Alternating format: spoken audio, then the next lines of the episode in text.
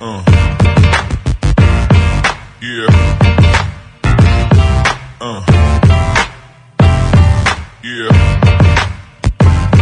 Uh. Yeah.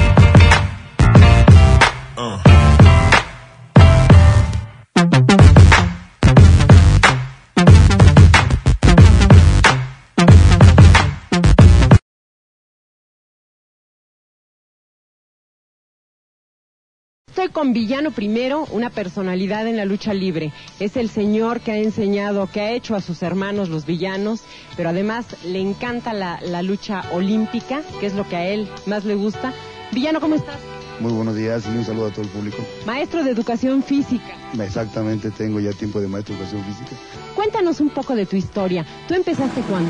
El villano primero, José de Jesús Díaz Mendoza, y su hermano el villano segundo empezaron entrenando juntos lucha libre en 1961 con Bobby Bonales en diferentes lugares de los distritos de La Lagunilla y Tepito.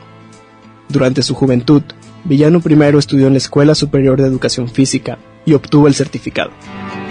Con el tiempo se convirtió en un profesor de las clases de educación física de allí. Villano primero quería ser parte del equipo de lucha libre de los Juegos Olímpicos de México 68.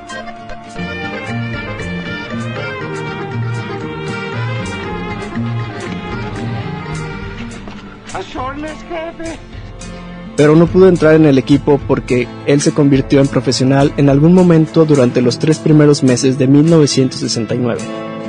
Al parecer, su padre, Ray Mendoza, no quería que se convirtieran en luchadores los villanos primero y segundo, a menos que estuvieran con un grado académico, por lo que lucharon como los enmascarados, bestias negras primera y segunda, sin que su padre lo supiera.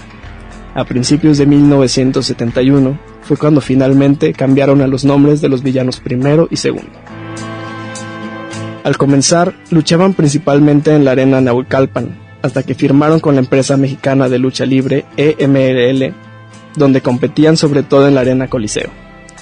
Todos los Mendoza partieron a la empresa de nueva creación, la UWA, en el año 1975 donde los villanos, especialmente Villano III, se convirtieron en grandes estrellas.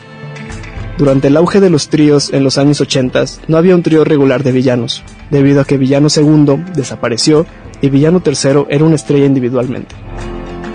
Fue hasta que Villano IV comenzó a luchar con ese nombre a principios de 1983, que se formó la tripleta de villanos, los cuales fueron grandes estrellas en el toreo de cuatro caminos.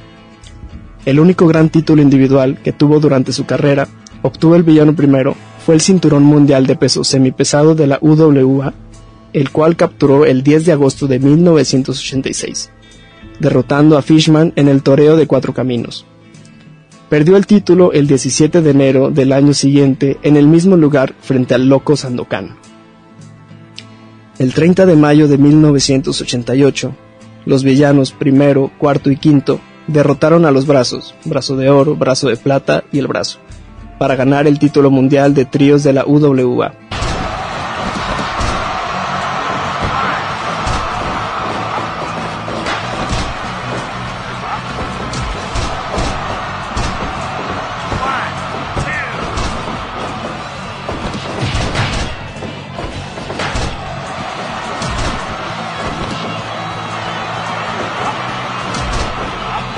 Atlantis, Cachorro Mendoza y Ringo Mendoza les arrebataron el campeonato a los villanos el 26 de junio de 1986 en la Arena México.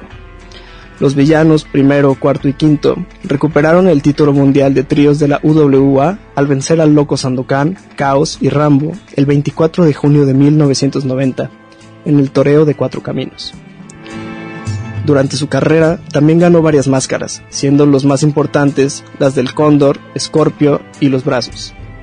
Después de la muerte de su hermano de 1969, perdió su pasión por la lucha. A pesar de eso, todavía era un luchador activo, porque era un hombre fiel a su empresa y la UWA lo necesitaba. Sin embargo, no luchaba de tiempo completo y pasó mucho tiempo como profesor de lucha libre amateur en muchos gimnasios, como en el gimnasio de la Arena Toluca, el Deportivo Oceanía, el Centro Social de Aragón y especialmente en el Gimnasio Gloria en el barrio de Tepito. La mayoría de los nuevos talentos de los años 90 en la UWA fueron efectivamente capacitados por el villano primero. Y este, ciegos. pero actualmente me dedico a trabajar en centros deportivos y me dieron la opción de poder dar clases de lucha olímpica, que es, es lo mío. Y con puros chiquillos de 6, 7, 8, 10, 12, 13, 14 años, estoy dando clases de lucha olímpica y me siento emocionado porque lo hacen con tanto gusto y principalmente le quito los ser peleoneros. Aprenden tanto a defenderse que no hay necesidad de ser peleoneros en realidad. Ya ven, amigas, pues a mandar a los niños a esos lugares donde se entrenan, se preparan y sobre todo sabemos dónde están nuestros hijos. Hace ratito.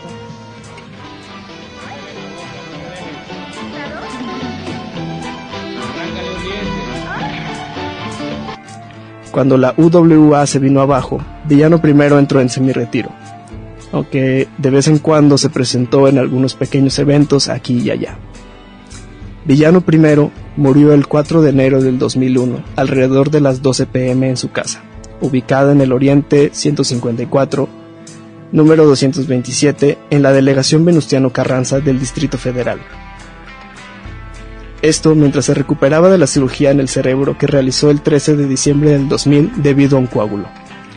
Él estaba trabajando duro para ponerse en forma para poder tener una lucha de retiro en la Arena México, haciendo equipo con sus tres hermanos. La causa oficial de la muerte fue un ataque al corazón causado por una hemorragia cerebral. Estamos seguros.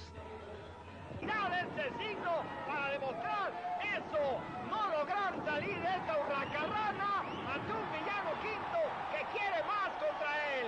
Ya está el pleito entre el, el signo y el villano quinto. Los villanos se llevan la lucha y amigos, la verdad es que hemos visto una lucha riñonuda. ¡Qué buena lucha! ¡Qué Regresamos con ustedes. Espero que este video haya sido de tu agrado. Recuerda comentar, suscribirte y compartir este y otros videos que hay en el canal. Síguenos en Facebook y Spotify como Leyendas en Más.